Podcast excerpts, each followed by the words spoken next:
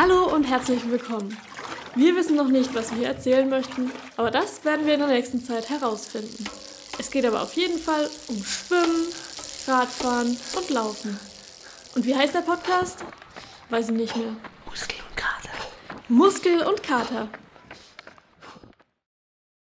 Ja, hallo, herzlich willkommen zum Podcast der United Runners of Pfalz. Ähm, heute geht es nicht um die Runners selbst, ähm, sondern um einen ganz besonderen Sportler. Ähm, ja, ich würde sogar sagen Extremsportler im wahrsten Sinne des Wortes. Es geht um Jonas Deichmann. Und heute habe ich ähm, im Podcast den Tobias Robb, der das Interview mit äh, Tobias Deichmann äh, ermöglicht hat. Und das stellen wir heute soweit mal in den Fokus. Das Ganze wurde über Zoom ähm, aufgenommen und über YouTube, über den Runners-Kanal auch soweit live gestreamt. Tobi, erzähl doch mal, wie ist es eigentlich mit äh, Jonas Deichmann dazu gekommen? So ein, zwei, drei, vier Sätze.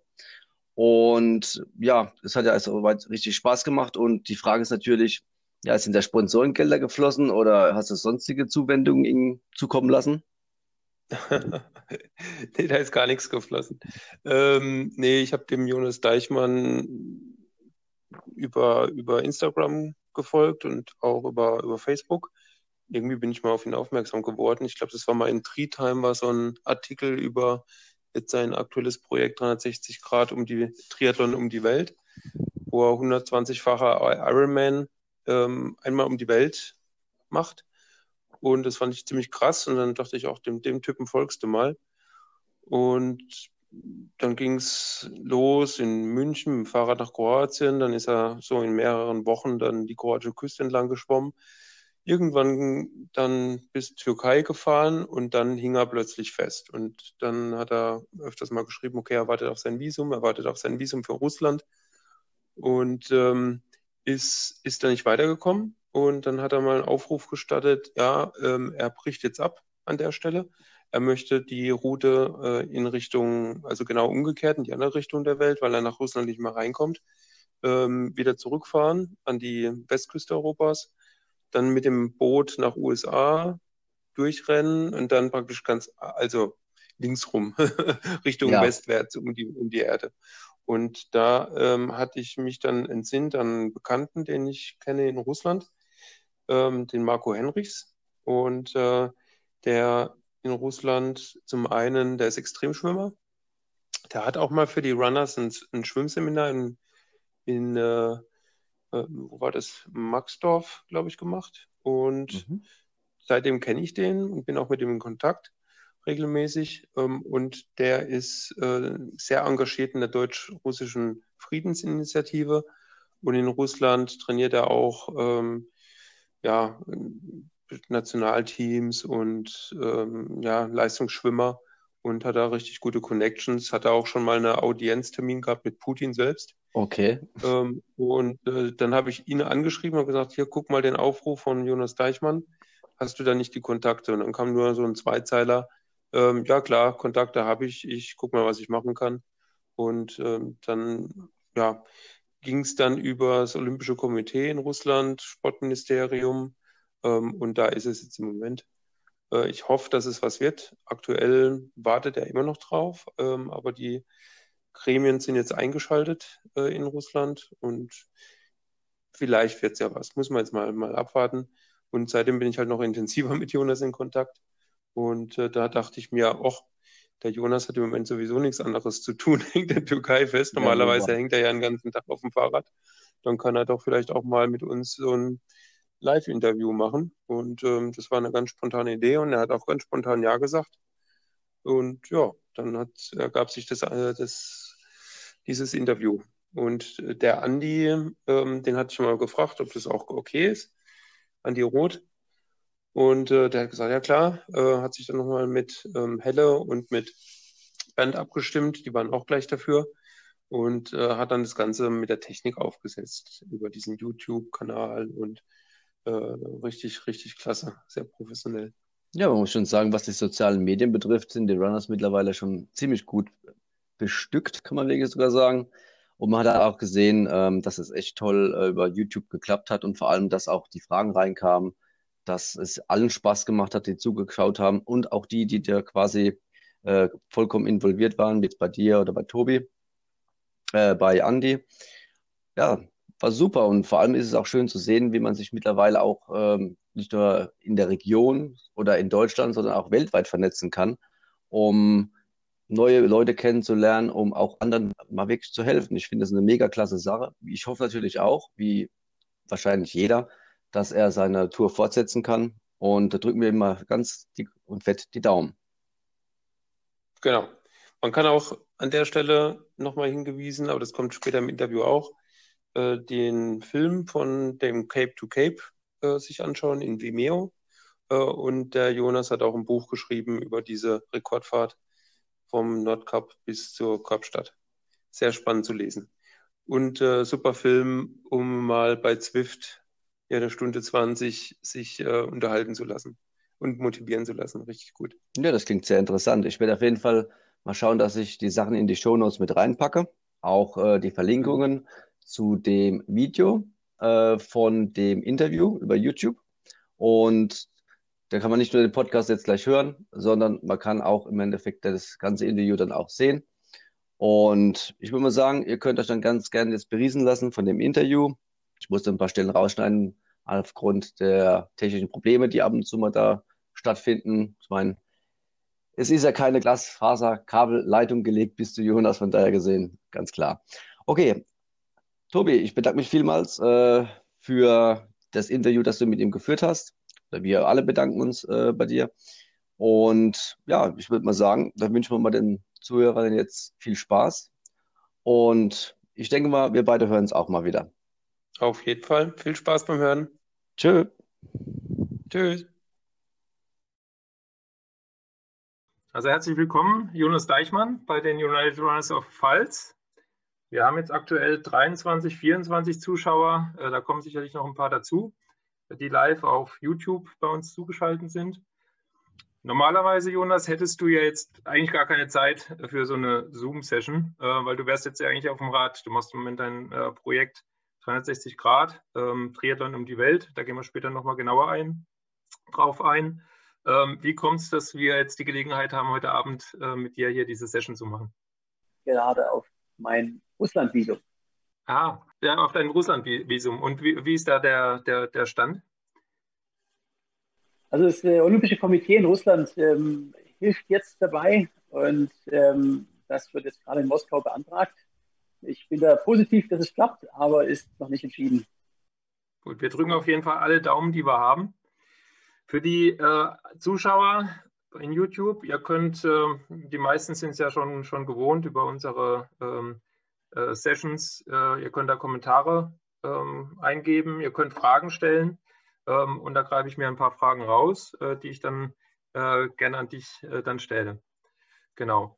Ähm, vielleicht erstmal gehen wir chronologisch vor. Ähm, erzähl mal kurz was über dich, wo du herkommst, aus welcher Region du kommst ähm, und was du gemacht hast, bevor du ähm, hier diese ultralangen-Distanz-Radfahrerkarriere gestartet hast. Also ich komme aus, ähm, aus dem Enzkreis aufgewachsen, also gar nicht so, so weit von euch. Und ich bin auch in meiner, meiner Jugend Radrennen gefahren. Und habe dann aber mit, äh, mit 17 aufgehört und äh, habe im Ausland studiert. Und während des Studiums hatte ich viel Zeit und äh, wollte die Welt sehen, aber hatte kein Geld. Und äh, da kam dann der Gedanke, ja, warum eigentlich nicht auf dem Fahrrad? Ähm, so, das Radreise äh, ist günstig und man kommt raus und ich bin dann in äh, 18 Monaten einmal um die Welt gefahren.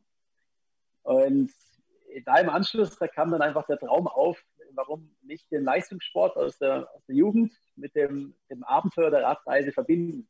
Mhm. Und äh, wenn man das macht, dann kommt man ja bei Bikepacking äh, raus. Wie schnell kann ich im unsupported, also im Bikepacking-Style, einen Kontinent durchqueren? Das ist äh, die Mischung aus Abenteuer und Leistungssport.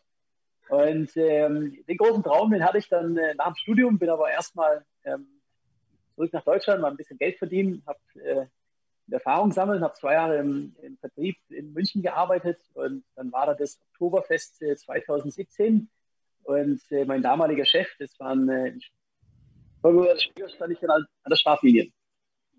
Ah ja, jetzt werden äh, kurz, kurz Verbindungsprobleme, aber ähm, genau, äh, verstanden, dass dass du einen Chef hattest, der dich da auch unterstützt hast bei, hat bei, bei diesem Projekt oder bei diesem Weg hier in, in diese ähm, ja, Weltumquerungen oder Transkontinentalradfahren ähm, Radfahren und dann bist du da im Prinzip, hast dich entschieden, das Ganze beruflich anzupacken. Und das war circa 2000, glaube ich, 16, 17. Ne?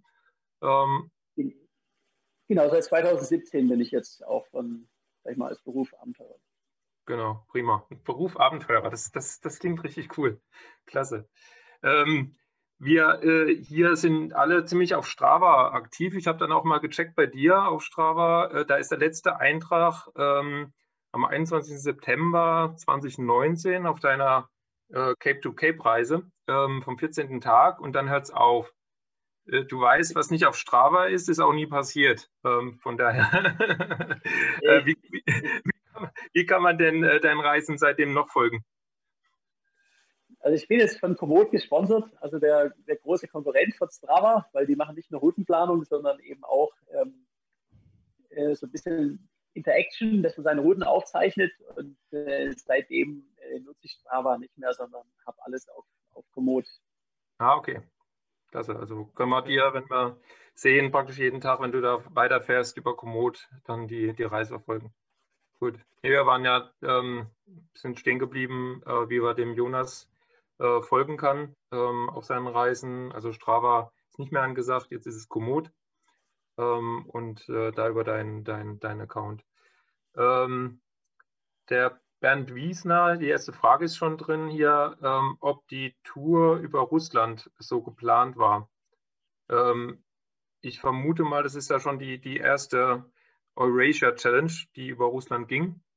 Wie bist du da auf die Idee gekommen, diese Route zu machen? Das ging ja ähm, jetzt können wir äh, in der Präsentation direkt mal die, die Karte einspielen von äh, der Eurasia Challenge. Ja, mache ich gerne, ja. Weil dann sehen die Teilnehmer äh, den Streckenverlauf und die Distanz. Ja, habe ich schon eingeblendet. Ähm, genau, wie, wieso ähm, hast du dich dafür diese Route als erste Rekordfahrt äh, entschieden, die jetzt ja nicht ohne ist bis äh, von Portugal bis Vladivostok?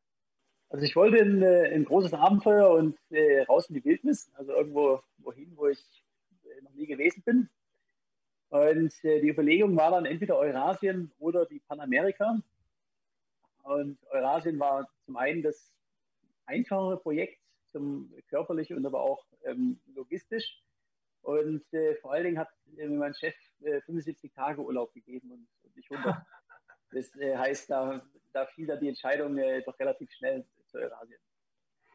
Also ja gedacht, wenn ich nur 75 Tage habe, dann fahre ich halt nur von Portugal nach Vladivostok.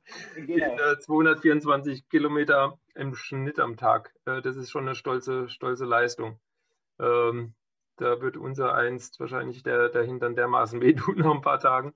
Ähm, aber genau.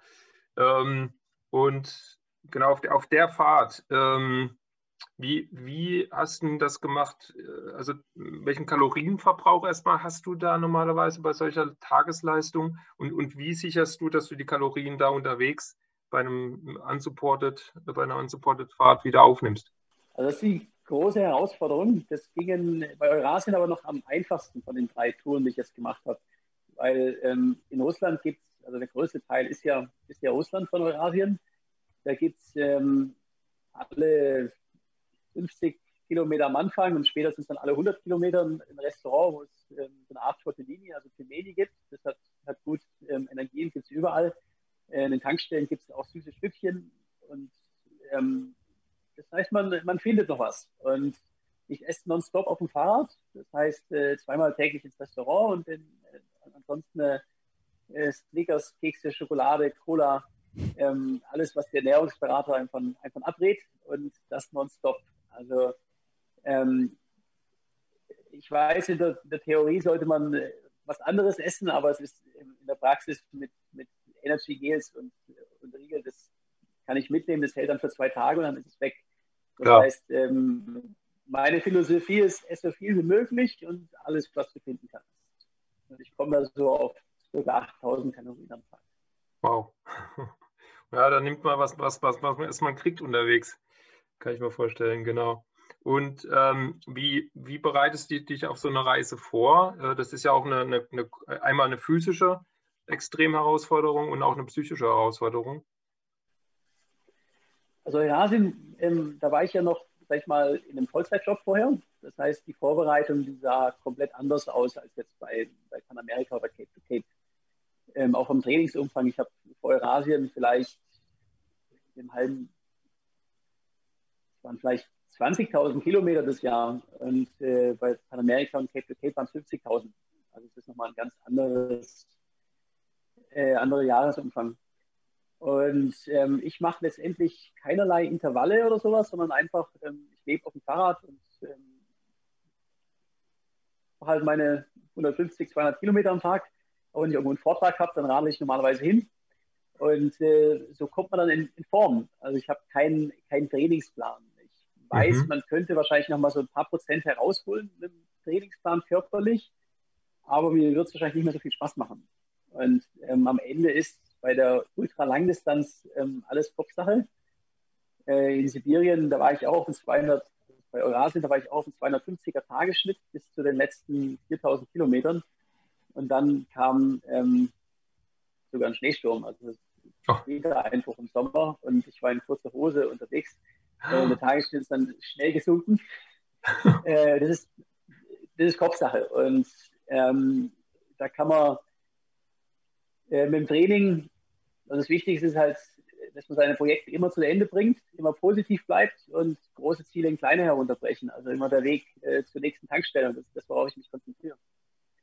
In, okay. in der Vorbereitung, was ich mittlerweile mache, ist ähm, ab und zu, ich habe schon gehört, ein paar sind hier auf Zwift ähm, ich stelle so mein Fahrrad nicht oft, aber ein, zwei Mal im Jahr äh, auf dem Home Trainer vor eine weiße Wand. Und dann äh, keine Musik, kein Swift, kein Fernsehen, einfach nur die weiße Wand und ich für zehn Stunden, bis der Wecker klingelt. Das, das klingt doch Spaß. Total verrückt. Ähm, ja, bei mir äh, nach zwei Stunden Swift ähm, ist, äh, ist meistens schon, schon zu Ende.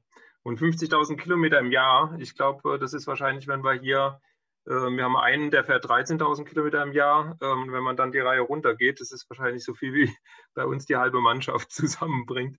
Ähm, wir sind 250 Leute.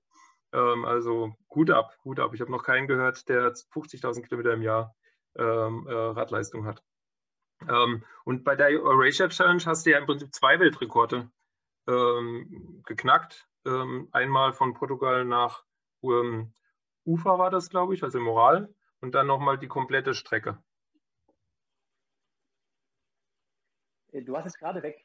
Achso, Entschuldigung. Du hattest auf dieser einen Fahrt zwei Weltrekorde geknackt, ähm, wie ich gelesen habe. Einmal von Portugal in den Ural und dann nochmal für die gesamte Strecke. Äh, um wie, viel, wie viele Tage hast du den Alten da unterboten? Genau, also mein großes Projekt war die, äh, die schnellste oder auch die, die erste sagen wir, dokumentierte Eurasien-Durchquerung ähm, in 64 Tagen. Das äh, hat so vor mir noch keiner gemacht, soweit ich weiß auch. Ähm, das heißt, da gab es jetzt nichts zu, nichts zu unterbieten, außer meiner eigenen Zeit. Okay. Ähm, und unterwegs ähm, gibt es einen Rekord für die schnellste Europa-Durchquerung und der endet eben in Ufa direkt vom Uralgebirge, was der geografisch äh, östliche Punkt ist von Europa. Und da habe ich den, den bestehenden Rekord um ein paar Tage, ich glaube, vier Tage habe ich ihn unterboten. Mhm. Okay, da war es noch recht knapp. Später kommen wir noch dazu, da war es ein bisschen deutlicher. Klasse. Glückwunsch dazu schon mal. Ähm, dann haben wir eine Frage von Marco Voll. Welches Rad und welche Ausrüstung benutzt du aktuell? Ja, äh, also ein Curve äh, GMX Gravel Bike, äh, ist ein Titanrahmen mit Shimano GRX Gruppe und ähm, ist also eine Mischung aus ähm, Geschwindigkeit, Komfort, aber vor allen Dingen, dass es nicht kaputt gehen kann. Ähm, und dazu drei, drei ordentliche Bikepacking-Taschen. Also mhm. äh, ja, klassische Bikepacking-Ausrüstung. Ich habe auf meinem YouTube-Kanal auch eine, ein Ausrüstungsvideo, wo ich genau vorstelle, was ich so alles dabei habe in, in, meinem Gepäck und äh, warum ich was gewählt habe beim Fahrrad. Ja, ja, das kann ich auch nur empfehlen. Ich habe es gesehen. Genau, anschauen. genau, genau. Sehr minimalistisch. Ja, und den Kanal abonnieren, ne? weil ab jetzt wird dem Jonas gefolgt, liebe Leute. genau. Dann haben wir eine Frage, wie waren deine Erfahrungen mit anderen Kulturen? Wenn wir jetzt gerade die Eurasia Challenge nehmen, äh, wahrscheinlich dann eher bezogen auf, die, auf, auf Russland. Ähm, da ist ja im Moment auch jetzt die ähm, Beziehung zu Deutschland jetzt nicht die beste. Äh, wie war deine eigene, sag mal, ungeschminkte äh, Erfahrung mit, mit den Russen, mit der Kultur? Und ähm, dann da noch eine zweite Frage dazu. Was hat dich jetzt anhand diesem Beispiel so eine Reise gekostet? Also meine Erfahrungen mit, äh, mit anderen Kulturen sind waren fast ausschließlich äh, positiv. Und auch in Russland, äh, die Leute sind extrem freundlich. Ähm, es gibt zwei Dinge in Russland, die so ein bisschen speziell sind. Das eine sind äh, die Lkw-Fahrer, die nehmen wirklich keinerlei Rücksicht. Also natürlich äh, im europäischen Teil von Russland lebensgefährlich. Und ähm, sie wissen es aber auch nicht besser. Also es ist ähm, derselbe Lkw-Fahrer drängt einen erst mit 20 Zentimeter Abstand, ähm, fährt dann einen vorbei und äh, an der nächsten Raststätte ähm, grüßt er einen ganz freundlich. Also sie nehmen gar nicht so richtig wahr, was sie da eigentlich getan haben, äh, weil es ja. keine Fahrradfahrer gibt. Ich habe auf den äh, 10.000 Kilometer einmal quer durch Russland, äh, da habe ich einen einzigen Fahrradfahrer getroffen. Oh. Und ich habe auch in ganz äh, Russland nur in, in Irkutsk und dann in Vladivostok jemanden getroffen, der Englisch konnte. Also es ist auch so ein Land, wo ähm, wo selbst am Flughafen nicht, abgesehen von Moskau und St. Petersburg, niemand Englisch kann. Mhm. Ähm, und, aber die Kultur, Leute sind herzlich, sind nett, laden einen ein. Ähm, ich habe wirklich selbst weltweit in über 100 Ländern nur in Äthiopien schlechte Erfahrungen mit, äh, mit, mit Menschen ausgesehen, auch von, von Einzelpersonen natürlich gemacht. Mhm. Ähm, Thema Budget, äh, so eine Reise ist sehr, sehr günstig. Ähm, ich kriege ja mittlerweile die ganze Ausrüstung gesponsert. Das heißt, das Einzige, was, was es mich kostet, ist äh, das Essen und äh, ab und an mal ein Hotel, die aber ähm, sehr günstig sind in den Ländern. Also äh, so circa 10 Euro am Tag. Das ist überschaubar. Wir blenden gerade mal hier ein paar Bilder von deiner Eurasia Challenge ein. Andreas. Und dann können wir ja. nochmal auf ein, zwei Bilder dazu kommen. Ähm, du sagtest äh, ab und zu ein Hotel, äh, du nimmst ja auch ein Zelt mit. Ähm, und äh, wie planst du? Ich habe ich hab auch mal so eine, so eine Mehrtagestour gemacht, ähm, einfach mal drauf los von, von Slowenien zurück, ähm, hier in die Pfalz äh, in, in, drei Tagen. Ähm, und dann war unterwegs immer so, wo übernachte ich jetzt? Ähm, und dann gestoppt und dann äh, in Google geguckt, wo es irgendwo ein, ein, Hotel möglich ist, dann gebucht. Aber wenn du da in der Prärie bist, äh, wie, wie, äh, wie planst du da die, die Station? Da kommt ja damit du da auch keine Zeit, also das Optimum rauskriegst äh, zwischen ähm, bis dahin kann ich fahren ähm, und dass dann gerade ein Hotel dann in der Nähe ist. Ähm, ich plane meine, meine Route, was, was Übernachtungsmöglichkeit angeht, grundsätzlich erst am, am Abend davor, weil ich einfach nicht genau weiß, wie, wie weit ich komme, wie sind die, die Windverhältnisse auch und Wetterverhältnisse. Und ähm, das Wichtigste für mich ist letztendlich, wo kriege ich mein letztes Essen am Tag? Äh, weil ich bei so ähm, Rekordfahrten natürlich nicht kocht, sondern äh, das brauche ich, um schneller zu sein. Und ähm, ich plane dann einfach eher so, okay, wo kannst du nochmal abends was essen und was einkaufen? Und äh, wenn es dann dunkel wird, lege ich mich irgendwo in die Wiese. Ähm, und ja, da kriegt man mit, der, mit ein bisschen Erfahrung, kriegt man da die, die besten Spots eigentlich die ganze Zeit. Ich habe da selten Probleme gehabt, irgendwas einen schönen Platz zu finden. Bist du auch schon mal an die falschen Leute gekommen, äh, wenn du irgendwo ähm, mal ausgeraubt wurden oder schlechte Erfahrungen gemacht auf den Reisen? Ähm, also in Äthiopien beim Cape to Cape, da wurde ich immer von, von den Kindern mit Steinen beworfen und bin dann so Bürgerkriegszustände gekommen. Also da haben die, die Autos auf der Straße gebrannt. Äh, das war nicht so schön. Und Übernachtungsplätze, äh, ja, ich habe mal in einer Gefängniszelle übernachtet und ähm, das kann ich nicht empfehlen, das ist auch nicht so gemütlich. Und äh, ich habe mal in Russland auch eine, eine Nacht in so einem, in einem Restaurant übernachtet. Also ich bin abends äh, hingekommen, es wurde dunkel, es hat geregnet draußen und dann hat der Besitzer gemeint, ja, du kannst doch auch hier übernachten. Habe ich auch getan und dann kamen aber irgendwann äh, seine Freunde und äh, haben sich da besoffen und die haben dann, das war dann auch nicht mehr so schön.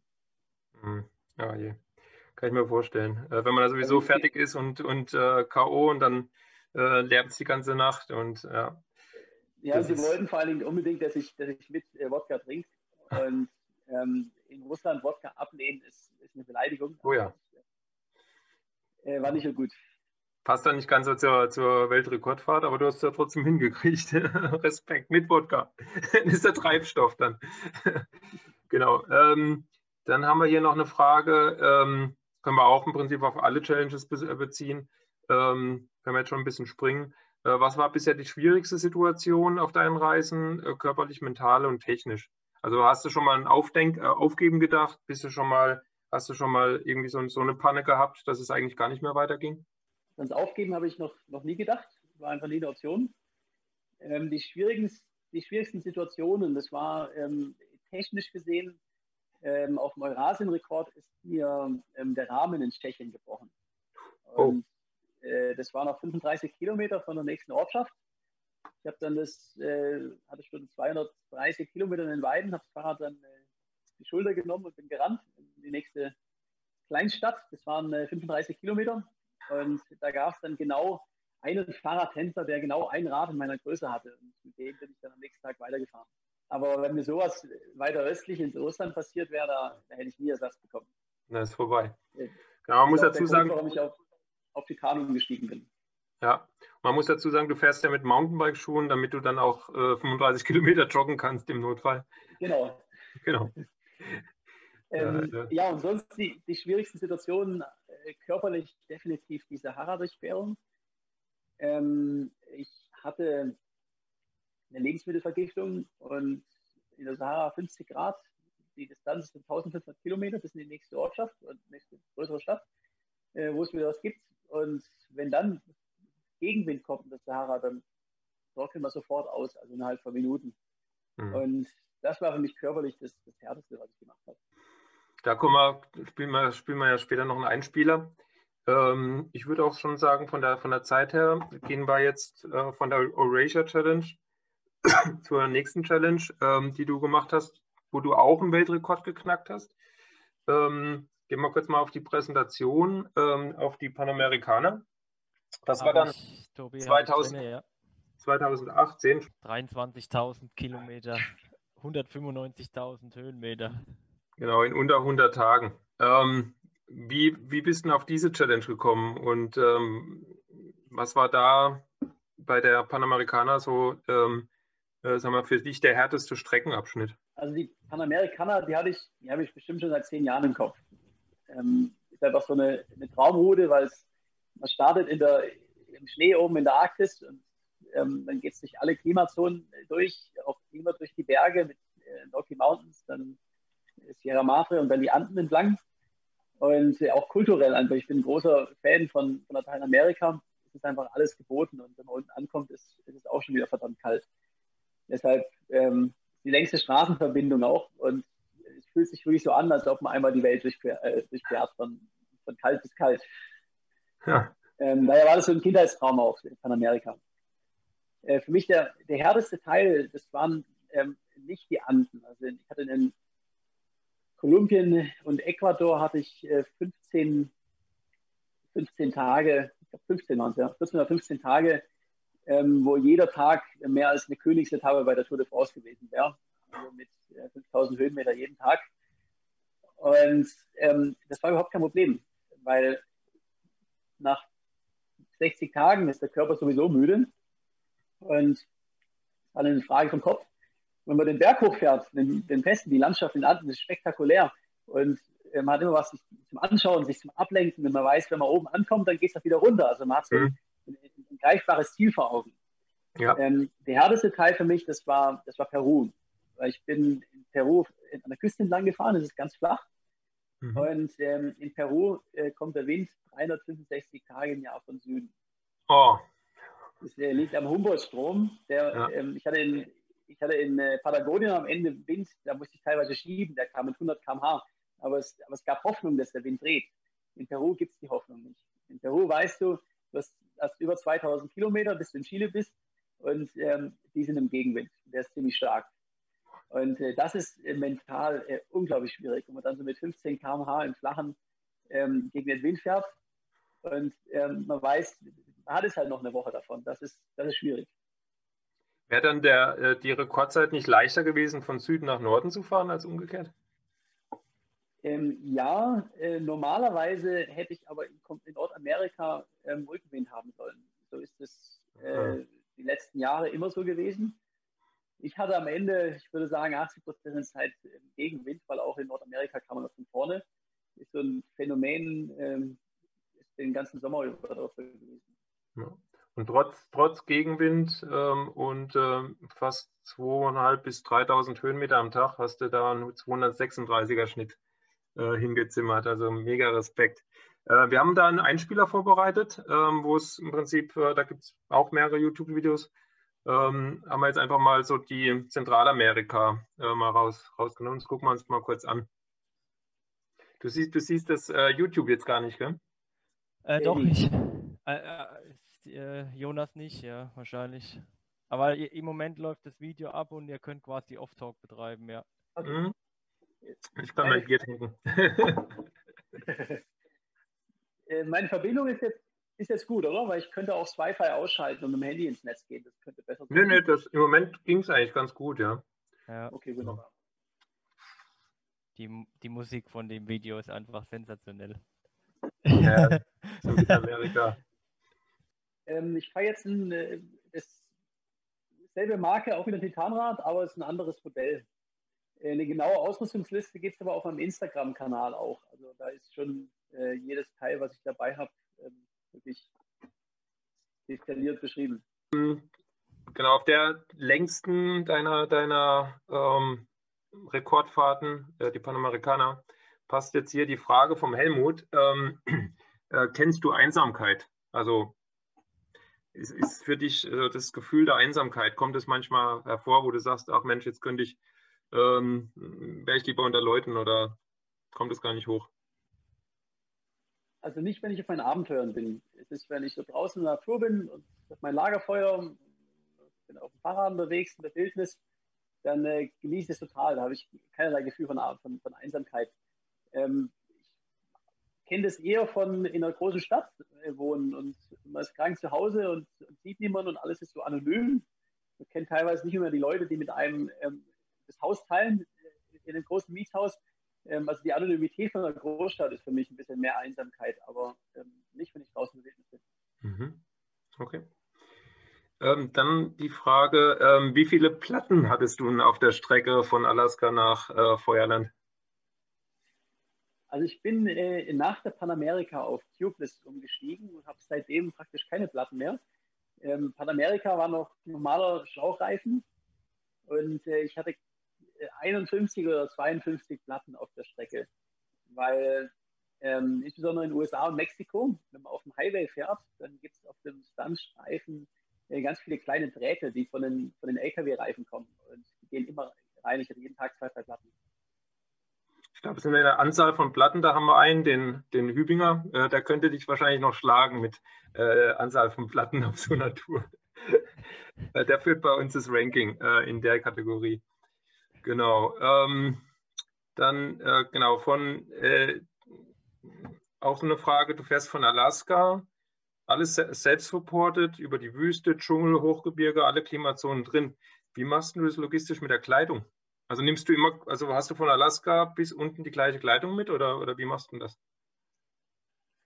Ähm, ja, ich bin ja oben im, so bei 5 bis 10 Grad losgefahren und auch unten in den Feuerland war es wieder ziemlich kalt. Ähm, das heißt, ähm, ich habe für die Kälte aber nicht wirklich die richtige Ausrüstung dabei gehabt, sondern müssen einfach ein bisschen frieren, und, ähm, weil der Großteil warm ist. Das heißt, dann die ersten äh, vier, fünf Tage Gas geben und dann, ähm, dann raus aus der, aus der kritischen Zone zu kommen. Und ähm, ja, danach war es erstmal alles kein Problem, aber ich muss natürlich trotzdem auch ein, ein langes Trikot mit durch die Tropen tragen und, äh, und und Beininge. Äh, das war sicherlich ziemlich viel Gewicht auch für die, für die Anden. Äh, ich erinnere mich noch in, ähm, in Patagonien unten, da hatte ich äh, einen Tag, ist die Route ein bisschen weggegangen von der Küste. An der Küste ist immer noch gar nicht so kalt. Und ähm, das nachts, es hat minus sieben oder acht Grad gehabt, mein Zelt. Und äh, ich habe einen Sommerschlafsack gehabt und eine kurze Hose. Gott. Ähm, ich bin dann irgendwie um vier, ähm, aus, aus vier Uhr morgens das Fahrrad gestiegen, äh, weil ich einfach nicht mehr schlafen konnte, weil es so kalt war. Ähm, und es wurde dann mit Sonnenaufgang erst wieder warm. Aber ähm, ja, ich will definitiv nicht der richtige Ausrüstung. Ja. Ähm, genau, dann die nächste Frage geht nochmal um Ernährung. Ähm, Im Prinzip haben wir die ja vorhin schon gestellt. Ich würde die noch ein bisschen abwandeln, weil wir haben auch hier auf dem, äh, in dem Film gesehen, so eine Szene, wo du in einem ziemlich fertig aussiehst im Hotelzimmer ähm, und ähm, äh, unten links auch in dem Bild ähm, sieht man es. Ähm, da hattest du, glaube ich, eine Lebensmittelvergiftung. Ne? Ähm, wie geht man denn damit um? Also ähm, und, und bist du dann trotzdem weitergefahren? Also in Panamerika habe ich in, in Mexiko eine Lebensmittelvergiftung. Und äh, wie man damit umgeht, ist, ähm, ist einfach ignorieren und, und weiterfahren. Und ähm, ich fahre nicht nach Kilometern, sondern nach Stunden. Das heißt, ich, mein Ziel ist immer mehr als zehn Stunden Fahrzeit, also äh, wo ich mich bewege jeden Tag. Und das gilt auch für Lebensmittelvergiftung. Der Tagesschnitt ist dann ein bisschen weniger. Äh, ich habe mit jetzt bei Cape to Cape vielleicht drei Lebensmittelvergiftungen und mein, mein Schnitt mit Lebensmittelvergiftung ist ca. 15 bis 20 Prozent weniger als, als ohne. Hm. Äh, Dass du überhaupt noch anfährst, ist, ist, ist, ist beneidenswert oder bewundernswert. Anderer würde da, glaube ich, die Segel streichen. Also auch eine Lebensmittelvergiftung ist, ist in allererster Linie Kopfsache. Klar ist der Körper kaputt, aber es geht darum, positiv zu bleiben und daran zu glauben, dass es, dass es morgen besser ist. Da passt die nächste Frage hier von Daydream Pictures. Äh, wenn du in einem Motivationstief bist, vielleicht gibt es auch nicht, aber falls das bei dir ähm, auch mal äh, gibt, was hilft dir am besten, um dich dann da aus dem Motivationstief dann wieder rauszubekommen? Ähm, große Ziele in kleine herunterbrechen. Heißt, ähm, man muss das Ziel, das Ziel sehen, auch wenn es noch sehr, sehr weit weg ist. Und ähm, wenn ich jetzt Lebensmittelvergiftung in Mexiko habe und ähm, ich denke daran, wie weit noch bis nach Feuerland ist und was noch alles kommt, dann ist es ziemlich demotivierend. Ja. Das heißt, was ich dann mache, ist einfach, ich denke an ähm, die nächste Tankstelle, ähm, die kommt in 20 Kilometern und da gibt es eine Cola und Snickers und ähm, darauf freue ich mich und dann geht es besser. Also so, ähm, ja, kleine Ziele und sich mit was Schönem belohnen, das ist das, was hilft. Okay, cool. Danke für den Tipp. Ähm, genau, dann, dann gehen wir zur äh, nächsten ähm, Rekordfahrt, auch wieder Weltrekord. Äh, das haben wir, ich habe gar nicht mal gezählt, den ähm, von der Eurasia, da waren zwei, ähm, Panamerikaner einer. Jetzt kommen wir zum Cape to Cape. Ähm, das war auch wiederum eine, eine Weltrekordfahrt. Ähm, das würden wir jetzt auch mit einem, ja, erstmal mit der Karte, äh, blenden wir die ein, dass wir uns das mal angucken, was du da gefahren bist und wo du gefahren bist. Ähm, und das waren, ähm, Moment, ich habe es noch nicht, wir haben ja diesen Zeitversatz da drin. Auf jeden Fall vom Nordkap über Moskau.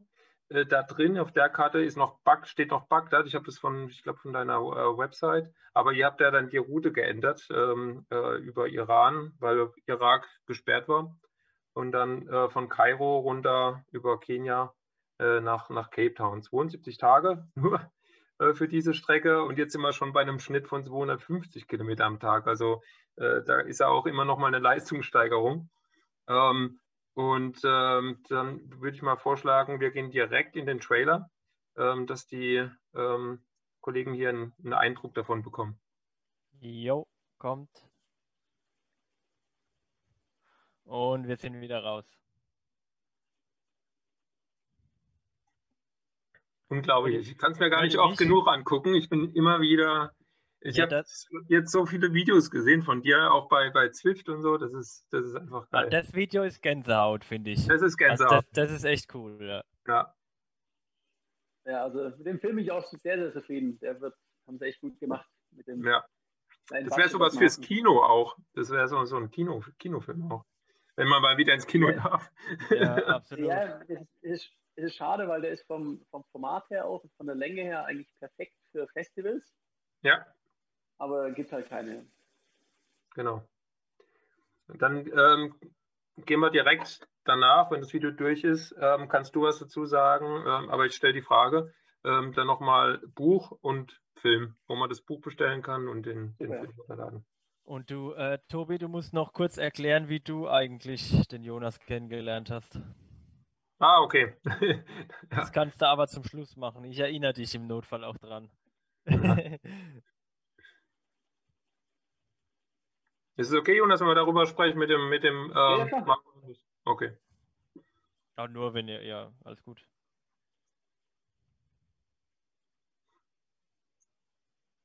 Ja, der, der ähm, lässt viele Grüße ausrichten, äh, kann heute Abend leider nicht teilnehmen.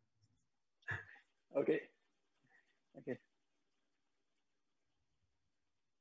Wie hieß da nochmal dein Partner hier, der äh, mitgefahren ist bei Cape to Cape? Philipp. Philipp, genau. Ja, wobei er ist ein bisschen früher ausgestiegen, gell? Ja. Ja, also nach 7000 Kilometern ist ausgestiegen. Video ist gleich durch. Jonas im Regen. Im Regen. Ich bin, ah so, okay. Ich bin, Im Moment ist er Ja. noch hier bei in Bei den. Kame bei den Kamelen, ja. Ja. So ein Hammer. Zähnepu Zähneputzen ist auch geil. Ja, ja. Darf, darf ich dich fragen, ob du auf, auf dem Rad äh, während dem Fahren pinkelst? Ich habe es schon, schon ab und zu gemacht, aber ähm, selten, weil ähm, letztendlich auf die 10 Sekunden kommt es dann, Ja. 20 Sekunden kommt dann auch nicht an bei, bei dem, was ich mache. Weil wir haben das mal damals im Trainingslager mal geübt. da muss ich dran denken. Und hat es geklappt. Ja, da gibt es ja zwei Techniken, so die schräge Technik da. und die unterm Bein durch.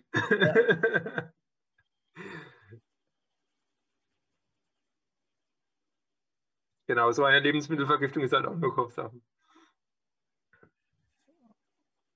Und 3, 2, 1. Gut, Wir sind wieder da. prima. Ähm, genau, ihr bei den, der Film, äh, den wir gerade gesehen haben, der Einspieler, der macht ähm, auch auf dein Buch aufmerksam, äh, was du geschrieben hast zu dieser Reise. Ähm, und äh, es gibt auch einen Film, also den einen Film im Prinzip in Langversion.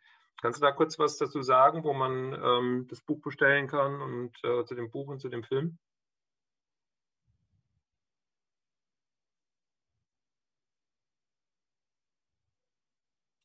Oh, bin ich jetzt wieder gefragt als Zeitüberbrücker? Ich glaube, wir haben kleine technische. Ist er denn gerade weg? Ah, jetzt, Ah, jetzt bist du wieder da. Hast du mich verstanden? Ähm, also was zum Buch und Film, das habe ich noch verstanden. Genau, also ähm, äh, kurz, kurz zu deinem Buch und äh, zu deinem Film äh, ein, zwei Sätze und auch, wo man äh, sich das kaufen kann. Ja, also es gibt das, äh, das Buch zum, zum Cape to Cape äh, Abenteuer im Delius Glasing Verlag. Das gibt es jetzt in äh, den meisten Buchhändlern oder auf Amazon zu bestellen. Und dann ist letzte Woche noch der, der Film dazu rausgekommen. Also was ihr jetzt gerade gesehen habt, das ist der, der Trailer dazu. Und der ist äh, 65 Minuten lang und äh, gibt nochmal einen ganz, ganz anderen äh, Eindruck in das Ganze. Und den gibt es auf, äh, auf Vimeo zu, äh, zum Anschauen. Ähm, den Link dazu findet man auf meiner Facebook- oder, oder Instagram-Seite. Den können wir dann auch nochmal in der Runde, Runde verteilen. Ähm, ist auf jeden Fall auch von der Länge her für unsere Zwift-Einheiten genau richtig. ähm, knapp über eine Stunde. Das passt schon und äh, super motivierend. Äh, ich habe den, den auch schon zweimal angeguckt ähm, auf Zwift, also klasse. Ähm, genau. Jetzt haben wir im Prinzip ja fast alle Kontinente durch. Was war für Sie, dich so der, der schönste Flecken Erde? Ähm, wenn du sagst, da würde ich gerne nochmal hingehen. Das war, das war das schönste, das schönste Eck. Ähm, auf die Frage konnte ich bis, bis letztes Jahr hatte ich da immer keine Antwort darauf, weil es ist so schwierig, einen, ähm, einen Ort auszusuchen, weil, weil viele toll sind. Aber mittlerweile gibt es eine, eine ganz klare Nummer eins für mich. Und das sind die peruanischen Anden. Mhm. Ähm, ich habe eine Gravel-Expedition gemacht und wenn man dann auf 5000 Meter im, äh, steht bei Sonnenaufgang und man hat die 6000 äh, Meter Gipfel um einen drum herum, ist, äh, ist unbeschreiblich.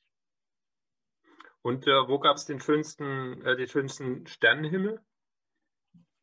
Äh, ganz klar in der Sahara. Mhm. Also ich bin in der Sahara auch nachts gefahren, weil ich glaube, als tagsüber 50 Grad hatte. Ich habe dann ab und zu tagsüber geschlafen, wenn ich irgendwo Schatten gefunden habe und bin dann äh, nachts gefahren. Und ähm, man braucht kein Licht, um in der Sahara zu fahren, weil der Sternenhimmel ist so hell, dass man, dass man trotzdem noch genug sieht. Oh, okay. Also nachts kein Licht. Du kannst direkt von den, die, die, das Sternenlicht reicht aus, dass du die, die Straße siehst. Cool. Genau, ja. Also man, da gibt es ja auch nichts. Also man sieht halt so die Umrisse von, von Sachen. Ja. Und äh, man fühlt so ein bisschen, als ob man ganz allein auf der Welt ist, weil, weil einfach die nächste Lichtquelle ähm, ist halt ein paar hundert Kilometer weg.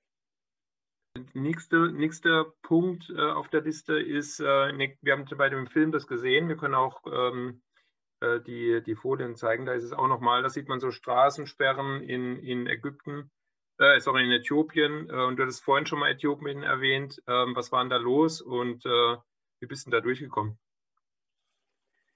Also Äthiopien war für mich das absolute Horrorland. Ähm, in Äthiopien wird man die ganze Zeit von Kindern verfolgt und äh, die gibt es überall. Also Äthiopien ist überbevölkert und äh, in jedem Dorf, aber auch teilweise zwischen den Dörfern, werden äh, Gruppen von Kindern hinter mir her und die werfen, äh, viele davon werfen Steine und äh, versuchen einem Stöcke in die Speichen zu stecken.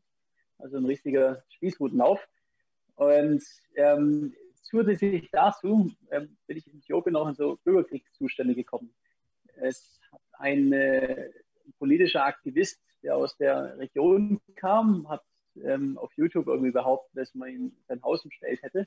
Hat sich hinterher als, als falsch herausgestellt, aber ähm, die Leute sind dann alle auf die Straße gegangen. Und ähm, ich bin in, nach Zigai in so eine Stadt reingefahren und äh, plötzlich war, haben die Autos, waren brennende Autos äh, auf der Straße und ähm, hunderte oder tausende von Leuten haben mit, mit Stöcken und Steinen rumgelaufen, haben randaliert und äh, mehr als 100 Leute sind umgebracht worden an dem Tag. Wow. Das war ein, ein, ein ethnischer Konflikt. Das war also nicht gegen mich. Und ähm, zu mir haben auch alle gesagt, ich das hat damit nichts zu tun, ähm, ist gut. Aber es ist eine Situation, die, die bei mir hängt es jetzt wieder ein bisschen. Ja. Aber, kurz, kurz warten, Tobi. Ja, ja. Jetzt ist er wieder ah, da. Da ist er wieder da. Okay prima. Ähm, eine Frage, da ist eine Frage zu Freundschaften. Sind bei deinen Fahrten Freundschaften entstanden, die bis heute Bestand haben? Ähm, mein, du machst ja teilweise, hast ja gesagt, äh, triffst du Leute unterwegs, ähm, aber ich könnte mir das eher vorstellen als Speed-Dating, weil du musst ja auch gleich wieder weiter. Ähm, deswegen die Frage, äh, bei dem kurzen Kontakt, den du hast, sind dann auch bleibende Freundschaften äh, ja, geblieben äh, nach diesen Reisen?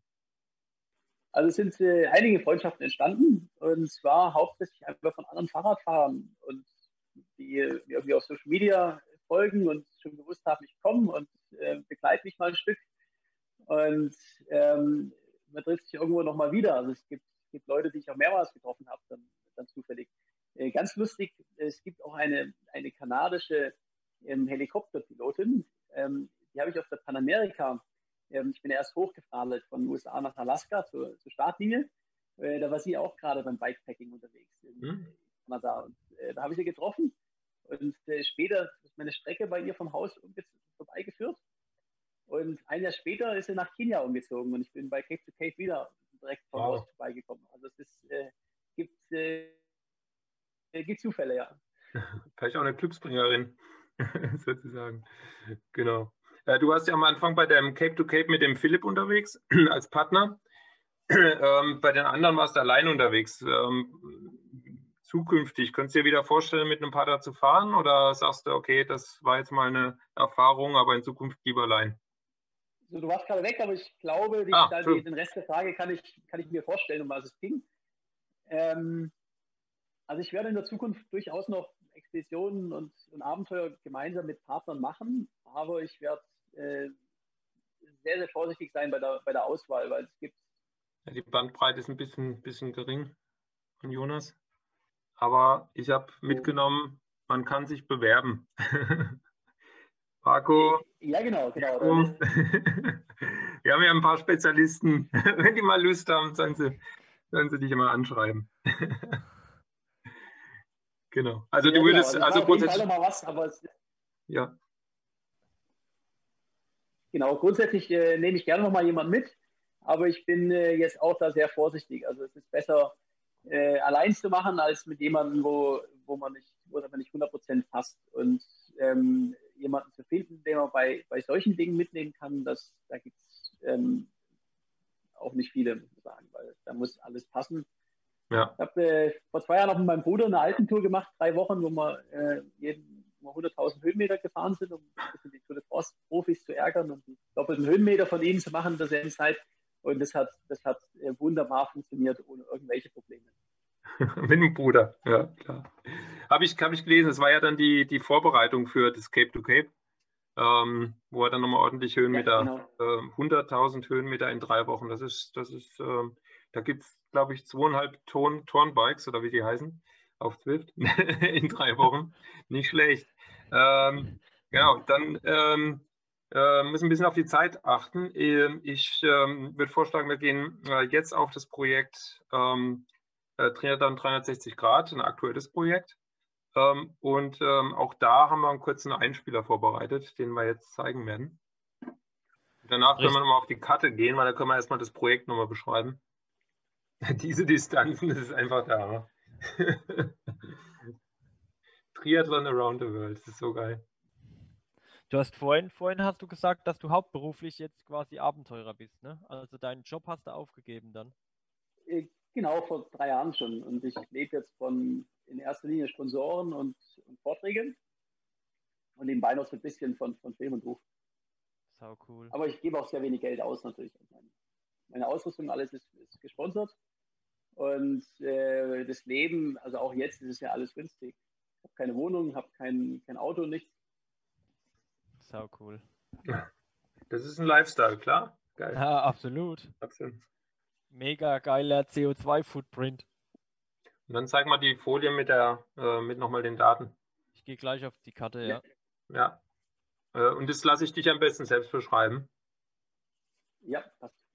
Prima. Ja, genau. Jetzt haben wir als Appetizer kurz äh, den, das Diary. Du machst ja hier so Tagebücher äh, auf dem Weg deiner Reise äh, gesehen, ähm, mit der Schwimmstrecke äh, entlang der kroatischen Küste.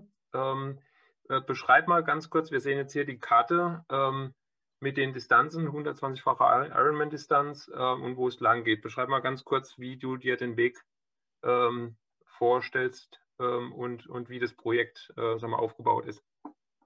Ja, das, äh, das Ziel ist der erste Triathlon um die Welt. Und ähm, dabei muss man natürlich auch die, Ja, die Bandbreite lässt uns da etwas im Stich. Schade. Aber kommt sicherlich gleich wieder. den Balkan in die Türkei. Der ursprüngliche Plan war von hier weiter über, äh, über Georgien nach Russland rein. Das ist schon die erste ähm, Corona-Routen. Ich, vorher noch- ich, ich beschreibe es kurz ähm, und dann gehen wir auf die Fragen ein äh, für die äh, Teilnehmer. Also, ähm, achso, bist du wieder da? Ja, Okay, Entschuldigung, du warst kurz weg. Ich wollte gerade gerade anfangen zu beschreiben. Ähm, du warst zwischendrin mal weg. Äh, vielleicht startest du einfach nochmal äh, neu, noch mal neu, äh, dieses Projekt zu Ja, beschreiben. ja. Äh, Genau, also es ist der erste Triathlon um die Welt und ähm, dabei die 120-fache Ironman-Distanz. Also ich möchte auch die Multiplikatoren vom Ironman, 3,8 Kilometer Schwimmen, 180 Grad fahren, 42 Lauf. Ich glaube, äh, Tobi, wir müssen da irgendwas an der Internetleitung mal. Wir müssen mal rangehen. Dass er sich ähm, nochmal einwählt über, über Handy vielleicht. Ja, ja. Äh, Jonas, könntest du nochmal dich über Handy einwählen? Vielleicht ist es dann besser, weil die, die Verbindung reißt immer ab. Ich hoffe, er hat mich gehört. Äh, ansonsten machen wir das Ja. gleich. Ah ja, hast du mich gehört? Sollen wir es nochmal probieren, dass du dich über Handy ein, einwählst? Ähm, ich habe mich jetzt nochmal über äh, das Wi-Fi ausgeschaltet und bin jetzt über dem Handy drinnen. Ah, okay, gut. Könnt mal probieren, das könnte besser sein. Genau, prima. Ähm, genau, also wir haben es im Prinzip verstanden, ähm, Triathlon um die Welt und die 120-fache Ironman-Distanz. Äh, Distanzen sind ja auch nochmal eingeblendet. Ähm, und jetzt aktuell, was die erste Etappe hast du ja schon hinter dir, äh, Schwimmen in Kroatien. Wie war das und, und was waren da so die Herausforderungen? Äh, ja, das Schwimmen ist dagegen das Radfahren äh, ist super einfach. Ähm, ich habe das Ganze auch unsupported gemacht. Also ich hatte, hatte kein Begleitboot dabei, sondern habe so ein Floß hinter mir hergezogen, wo meine ganze Ausrüstung drin war. Und bin dann abends immer ans, ans Strand geschwommen, habe da übernachtet und äh, bin am nächsten Tag weiter geschwommen. Und äh, 460 Kilometer. Ähm, ich an, bin ja auch kein Schwimmer, ich bin Radfahrer. Mein, mein Training dafür war ähm, mit 17 oder mit 16 ähm, ein halbes Jahr äh, Schulschwimmen. Und dann im Sommer einmal über den Bodensee. Und äh, ich habe in der ersten Woche in der Adria bereits gemerkt, dass der Bodensee eine ganz schlechte Vorbereitung für die Adria ist. Das ist wieder mal ein Flachen mit Rückenwind für die Alten trainiert. Und ähm, ich wurde, also ich hohe Wellen, habe teilweise meterhohe Wellen gehabt und äh, Strömungen. Ähm, gegen die Strömung anschwimmen ist praktisch unmöglich. Ich bin öfters auch abgetrieben aufs, aufs offene Meer und äh, wurde ständig von Quallen ins Gesicht gestochen. Und hatte auch mehrere Tage, wo ich in, in die Nacht reingekommen bin. Und wenn man dann im Dunkeln bei, bei Strömung und Wellengang nochmal so ein, zwei Kilometer vom, vom Ufer weg ist, dann ist es auch an, an meiner Komfortzone schon ziemlich weit am Limit. Aber das, das Schwierigste ist ähm, das Mentale, weil auf dem Fahrrad ähm, da passiert ja was. Man, man kommt voran, man, man hat immer was zum Anschauen. Und ähm, im Schwimmen, da ist man so langsam, man merkt teilweise gar nicht, dass man vorwärts kommt. Und ähm, man sieht einfach nur Wasser und, und ab und an mal, eine Plastikflasche, die vorbeischwimmt. Sonst, sonst ist da nichts. Und äh, das ist mental unglaublich schwierig. Also äh, ich war echt froh, bin froh, ich habe es gemacht, aber bin auch froh, es ist vorbei. Das glaube ich. Genau, neben, neben äh, Quallen habe ich auch gehört, dass es in Kroatien manchmal Anacondas gibt. Äh, hast du da auch eine gesehen? Ja, Anacondas habe ich keine gesehen, nee. hast du Glück gehabt. Ähm, genau. Ähm, war ja auch ein Weltrekord, gell? wiederum äh, dieses Swimpacking äh, in Kroatien, auch wieder ein zusätzlicher Rekord. Es war die längste äh, Swimpacking-Reise, die ich bisher gemacht ähm, ja. wurde. Also, Dazu muss ich sagen, Swimpacking ist noch eine sehr junge Disziplin und ähm, da gibt es auch nicht so viel Konkurrenz, weil alle Langstreckenschwimmer ja mit Begleitboot unterwegs sind. Äh, es gibt vor mir nur einen, der Sean Conway, der hat ähm, erstmal zwei Kilo, 200 Kilometer die, äh, die englische Küste entlang geschwommen und äh, habe ich jetzt ein bisschen mehr als die doppelte Distanz gemacht. Ich glaube, ich würde auch nach Kroatien gehen, als in England. Genau. Ähm, da sind wir ja schon fast am Ende. Da würde man noch mal kurz einen Ausblick machen, ähm, wie es, ähm, gut, du, jetzt bei dem Projekt ähm, hängt es jetzt nochmal von dem Visum ab, ob es weitergeht über Russland. Ich glaube, Plan B hast du auch schon, ne? wenn es nicht über Russland geht. Genau, also die ideale Lösung ist, ähm, nach Russland reinzukommen. Da soll es auch diese Woche noch eine Entscheidung geben, ob das klappt. Äh, dann wäre der Weg bis an Pazifik frei und von da aus komme ich auch irgendwie rüber nach, nach Amerika und renne dann, dann quer durch und dann finde ich auch irgendwie ein Segelboot, was mich zurück nach Europa bringt.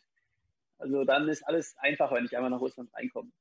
Ähm, der Plan, Plan B, falls das, das nicht klappt mit dem Visum, ist äh, zurück nach Europa und dann äh, rübersegeln in entweder die USA oder Kanada, Mexiko, je nachdem, wer mich rein, reinlässt. Äh, rüberrennen an Pazifik in der Hoffnung, dass, da bin ich ja noch ein bisschen unterwegs, in der Hoffnung, dass Ende des Sommers, wenn ich dann an Pazifik komme, äh, die asiatischen Grenzen ähm, wieder auf sind oder halt eine Route ähm, möglich ist. Genau, du läufst dann, äh, wie, wie, machst du das dann mit dem Gepäck, wenn du läufst? Also da hast du ja noch weniger Möglichkeiten, dass ähm, ein Rucksack ist ja kleiner, als wenn du Bikepacking machst. Wie, wie machst du das da? Ähm, da gibt es von, von Kit Runners äh, so ein Hightech-Carbon-Kinderanhänger, wo man eigentlich Kinder äh, für Marathons hinter sich herzieht. Und der wird ein bisschen äh, umgebaut und den äh, tue ich dann mit dem Hüftgurt um mich äh, rumbinden und hinter mir herziehen. Und das dann alles drin Ausrüstung. Das, das, sowas habe ich, glaube ich, mal gesehen. Da haben wir den Toni Lück bei uns, der macht so, so äh, Mehrtagestouren, auch äh, so, ein, so ein Trailer, den du, den du um die Hüfte, Hüfte, Hüfte spannst.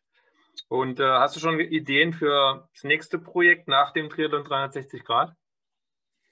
Aber klar, ich habe ja jede Menge äh, Zeit zum Nachdenken aktuell, wenn ich da so äh, auf Fahrrad unterwegs bin oder durch die Adria schwimme. Und ähm, ich habe eine lange Liste mit, äh, mit zukünftigen Projekten. Äh, zum Beispiel mal die Antarktis durchqueren oder mit dem Ruderboot über, über den Atlantik. Ähm, und ähm, noch einige andere Projekte, aber äh, mein, mein ultimatives großes Projekt äh, was ich so in zwei bis drei Jahren angehen möchte. Das wird nochmal, das, der Triathlon um die Welt ist die Vorbereitung für. Aber es ist noch top secret. Oh, da sind wir mal sehr, sehr gespannt. Genau. Wow. Ähm, ja, wir wünschen dir jetzt auf jeden Fall erstmal äh, gutes Gelingen und hoffentlich klapp, klappen die Pläne. Ähm, der Andreas hat nochmal gesagt, äh, dass wir nochmal kurz äh, drüber sprechen. Ähm, wir haben uns ja kennengelernt. Ich habe dir auch ganz normal gefolgt äh, über, über Instagram und, und Facebook. Und da hat es ja dann diesen Aufruf gemacht, du kommst nicht weiter Richtung, Richtung äh, Russland und willst ja dann ähm, die äh, Richtung ändern. Also Plan B dann gleich einschlagen. Und dann hatte ich äh, dich ja verknüpft mit dem Marco Henrichs, der auch für uns mal, für die Runners über die Heike Scheurer ähm, mal so ein Swim-Seminar gemacht hat. Daher kannte ich den auch erst. Ähm, und äh, der hat dann die Connections äh, und hoffentlich klappt es dann auch, ähm, dass, du, dass du wie ursprünglich geplant dann durch Russland kannst. Ähm, genau. Gerade mal über gucken, ob wir noch, noch weitere Fragen haben. Nee, hier nicht. Ähm, wir sind jetzt schon am Ende der, der Zeit, äh, möchte ich jetzt auch nicht überstrapazieren. Ich bedanke mich auf jeden Fall ganz, ganz herzlich bei dir, dass du dir die Zeit genommen hast. Ähm, und ähm, ja, wir werden dir, äh, die Frage ist mal, wie wir dir folgen. Wir werden dir auf Komoot, auf Instagram, auf Facebook, ähm, auf allen Kanälen folgen ähm, und wünschen dir viel, viel Erfolg für die weitere ja, Reise. Danke. Vielen Dank, ja. Hat Spaß gemacht. Euch auch. Prima. Also, bis dann. Tschüss. Ja, vielen Dank. Ciao. Ja, sehr gut. Prima. Super. Danke dir, Jonas. Das war klasse. Ja, sehr gerne. War, war E- super. Echt, echt geil. Ja, Sehr sympathisch. Geiler ja, ja Bart. genau. Ja, der kommt. Also ich habe schon einen Termin beim Friseur, aber ähm, der Friseur ist in München. ja. Und wann ist der Termin? Also er kommt äh, auf einem großen Abenteuer wird nicht rasiert. Der, Ja, ja. Ich mein- dazu. Jetzt mit dem Lockdown äh, und die Friseure sind eh zu. Sehen wir bald äh, alle. Äh, ich hatte auch im ersten Lockdown so ein, so ein Corona-Bad. Sah ich sah nicht ganz so aus, aber in die Richtung ging es. Genau. Also es liegt auch ein bisschen daran, dass mein, mein Kindheits, mein Lieblingsfilm in der Kindheit war immer Forrest Gump. Aha. Äh, und ich habe auch schon so eine, eine Baba Gump äh, Shrimp Company äh, Mütze. Geil. Und dann noch Geil. ein Bart dazu, das ist, wie ich durch die SA rennen, rennen möchte. Das gehört das schon dazu. Ja, super. Wie Forrest Gump durch USA. Cool, cool. Und ähm, äh, private Frage, wie, wie, ich meine, das ist ja jetzt nicht so familienkompatibel, jetzt dein Beruf. Ähm, ähm, machst du jetzt erstmal ein paar Jahre oder, oder ähm, gut, ich, ich sag mal, auf der anderen Seite, es gibt auch, äh, ich kenne hier ein paar aus Heidelberg, ähm, die sind mit dem Baby, mit zwei Kindern um die Welt gefahren im Babyjogger. Also von daher brauchte ich das auch nicht zu stoppen. Nur so als äh, Motivation. Ähm, also das äh, geht auch mit Kindern, ähm, kann, man, kann man auch besondere Sachen erleben, genau. Ja, also, also ich bin ja noch jung und äh, ich meine, als Mann hat man jetzt keine biologische Uhr. Ja, Ähm, deshalb, ja, ich mache mir aktuell keinen, keinen Druck. Und ähm, ich bin aber, habe jetzt seit drei Jahren ja auch keine Wohnung, sondern lebe im, im Zelt, bin immer unterwegs. Und Ja. da muss ich sagen, das ist aktuell, das war auch super, aber das möchte ich in fünf Jahren nicht mehr machen. Ich bin Mhm. gerade mit meinem Vater zusammen, also er ist Segler. Wir sind gerade auf der Suche nach einem, nach einem Segelboot. Ähm, und er würde dann jetzt, würde gerne halt so ein paar Monate im Jahr auf dem Segelboot sein. Und ähm, ich würde dann ein paar Monate auf dem Segelboot auf, auf, auf dem Boden. Ähm, heißt so, so Sail Packing. Und ich kann mhm. dann mit dem Segelboot umher segeln, wo schön ist, gehe ich an Land und, und radel ein bisschen. Und Oh, herrlich. also kann man es aber, kann aber auch im Hafen lassen. Und dann habe ich Ja. so, eine, so eine Homebase, aber es ist halt ein mobiles Zuhause. Und ähm, das ist auch ein bisschen mehr familienfreundlich, weil dann, dann kann man auch mal jemanden mitnehmen und, äh, ja, Genau. und und man kann auch mal an einem Ort ein bisschen bleiben und kann Ja. wohin segeln, wo schön ist. Und äh, dann so die Mischung, irgendwie sechs Monate im Jahr im Fahrrad unterwegs sein und die anderen sechs Monate auf dem, auf dem Segelboot. Das ist, glaube ich, gesund. Könnte ich mir auch vorstellen. Nicht schlecht. Genau. Klasse. Gut, äh, Jonas, dann ähm, genau, äh, lassen wir dich mal in den, in den Feierabend. Vielen, vielen, vielen Dank nochmal. Halt noch eine Frage und zwar Ja. wird es gerade von unserer Vorstandschaft gestellt. Hast du irgendwie ein Spendenkonto, Jonas? Wie man dich unterstützen kann? Oder ja, da sind wir gerade daran. Äh, Gibt es gerade noch nicht, aber in den nächsten Wochen. Ähm, ich mache für World Bicycle Relief äh, eine Spendenaktion. okay. Hm? Ich Ey, bin dann das stell ja dich nicht- drauf nicht ein, dass wir da spenden werden. Ja, Genau, also wenn man mich persönlich unterstützen will, dann äh, den Film und das Buch kaufen. Das, das. Ja, das, das schaffen wir auch. Ich glaube, da hast du jetzt auch ein bisschen Absatz, ja. Okay. wie viel, wie viel Zuschauer hatten wir? So, ich glaube, so im Peak waren es 40, gell? Ja, im Peak waren es 40. Aber das Ding ist ja jetzt, äh, dadurch, dass wir um 18 Uhr relativ früh waren, äh, das Ding ist ja jetzt weiterhin bei YouTube. Also Okay. wir, wir streuen das. Ja, ich schicke dir mal den Link, Jonas. Ja, super, ja, gerne. Immer. Okay, vielen Dank. Dann schönen Abend, Ja, gute Erholung, gute Fahrt. Tschüss. Ciao.